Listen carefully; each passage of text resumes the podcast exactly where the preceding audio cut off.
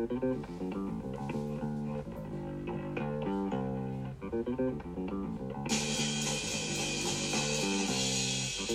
いはいどうも改めましてまのです。どうでした？オージェーズ。もうめちゃくちゃかっこいいですよね。なんかあれぐらいの時代の音楽っていや今のもちろん現代音楽もすごいかっこいいの多いんですけどなんか安心して聴けません？昔の音楽ってなんかわかんないけどなんかあったかみと違うんですけどなんかね安心して聴けるんですよねあの時代の音楽って。ということでまあ私がねモンジェイズについてとやかくね、なんか事細かく説明するまでもない有名なアーティストなんで、まあ、省略しますけどまたご紹介できればと思います曲を。まあなんて感じで最近そうですね。あそうだ。あの会社員の皆さん25日給料の皆さんやっとたどり着きましたね。給料日に。おめでとうございます。ということで私もやっと1ヶ月生き延びられるって感じで安堵してますけど。もうね長かった。もう今新しい仕事始めたばっかなんですけど前の会社が前の会社がですねもうお盆休みあるんですよ。でそうすると我々みたいなもうねあのどうしようもないあの派遣社員は休みが多いと高級が多いと金が少なくなるんでねそれはそれで困ったって話でもうねこの1ヶ月はサバイバルだったわマジで。しんどかったと思いながらあの今買い物欲がすごいなんかねふつふつとっていうかもう爆発しててもうすでに1個物買っちゃったんですけどしかも買ったものがあのホットサンドメーカーっていう しかも1万超えのいいやつ買ったんですよ。ホットサンドメーカーって人生でどんぐらい使うんだよって感じでしょ？いや結構使うと思うんですよこれ。なんかだって日曜日の朝にホットサンド出てきたらテンション上がりません朝ごはん。あとホットサンド作っとけばお弁当にだって一応持ってけるしなんかいい感じじゃないですか。おしゃれだしいい感じじゃないかなっていうおばさんのなんかこの安易な考えでいいやつ買ったんですけどまあ実際まだちょっと手元に届いてないんでねまあどんなもんかはまた後日って感じですけど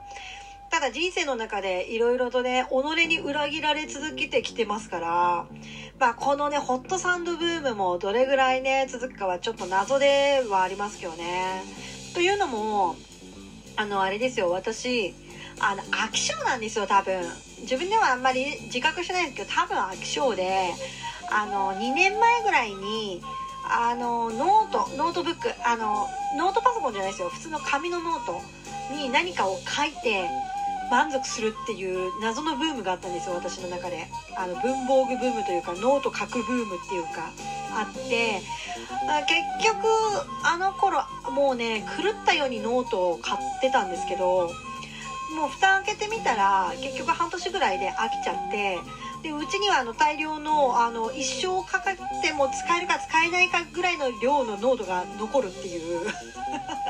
ノートのなんかノート王国になってるんですよ我々。我が家がね。ね。まあそんなにね場所取るもんでもないんでまあねそんな生活に困ってるっていう感じもないんですけど使わねえもん持っててもなっていうとこもあるのでまあこれ寄付しようかなどうしようかなってまあねでもせっかくね自分のお金で買ったノートだし使いたいなとも思ってるんですけどね。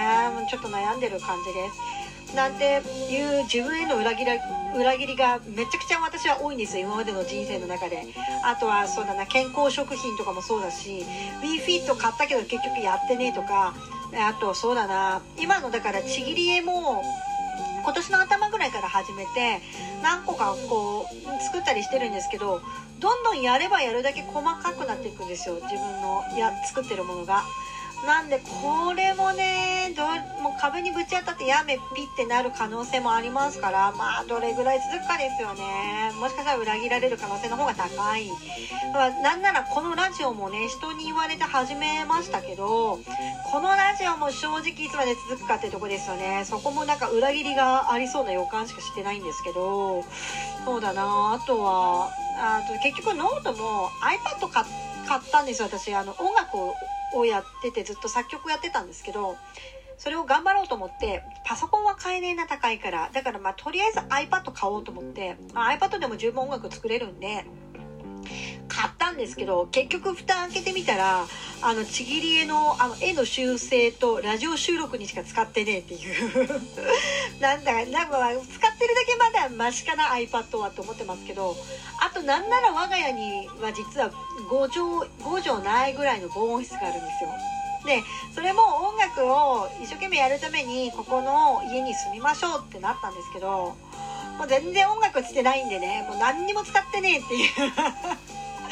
なんかね無駄が多いんですよ私。あの飽き性で無駄が多いんですよ。だから、まあ、無駄なものに金を使って生きてるっていうような感じでそまあがゆえの貧乏なんですけどね。そうそう。なんでねあれなんですけどまあホットサンドメーカーはあのお弁当持ってたりとかしてるのでまあちょっとテンションがね上がる仕事でもないですからそういうところでテンション上げたいなと思いながら買ってはみたんですけどね。あのあれですよ。まえっとこの1ヶ月はおにぎりでしのいでましたからね。すごくないですか？休憩室がなんかない会社なんで外で食ってこいみたいな。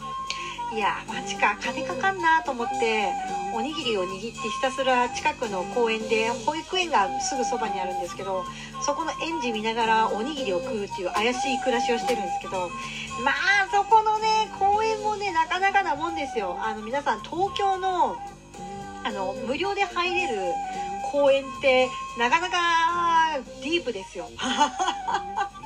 あのねあの保育園がそばにあるえー、公園なんですけどでそこの公園にはやっぱりちゃんとトイレとかもあるし設置してる水道とかもあるんですけどもう保育園児がそこでわーって遊んでるのにその水道で「あー!」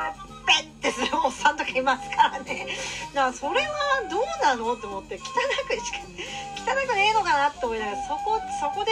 うがいしてペッてすんじゃねえよとか思いながらそんなおってかこっち食事中なんだけどみたいな飯食ってんだけどなって思いながらそんなおっさんをね横目で見たりとかあのねどうしようもないあのゴミをね置いてくおっさんとかいますからね。ゴミ箱すぐそこにあんじゃねえかよって思いながらゴミ放置してくおっさんとかもいますしそりゃネズミもね出ますよね。ピュンってネズミ出てうわーってびっくりしましたしねこの前とかも。あとね10月なのにねかなんか虫に刺されたりしますからね。もう公園なかなかディープですよ。公園で飯食うって結構ディープだなと思いながらあの過ごしてますけども最近寒いんでねひたすらねもうあのー、ねあのー、なんだ店入ったりとかもせざるを得なくなってきましたけどね。公園もね。まあ、そんなためにホットサンドメーカーも買いましたからっていうようなもうすごい貧相な暮らしをしてますよ本当に。もう横に変な気持ち悪い汗くせいおじさんとかね。まあその人もね働いてらっしゃってて里回りで休憩とかで休憩室とかない人なんだろうな。でもくせえなみたいなおっさんとかいますからね。もうなんかもう勘弁してほしいなっていうような感じですけどまあそんな中でねおにぎり食べててもすごい貧しいなと思いながら働いてる中でつかの間ほっとして穏やかな時間になったなって思ったのがあれですね音楽をひたすら聴いてあのまあおにぎり食ってるんですけどあの細野さんのね曲がランダムで流れてきた時のなんだろう。あのあの時間がこう豊かに流れる感じというか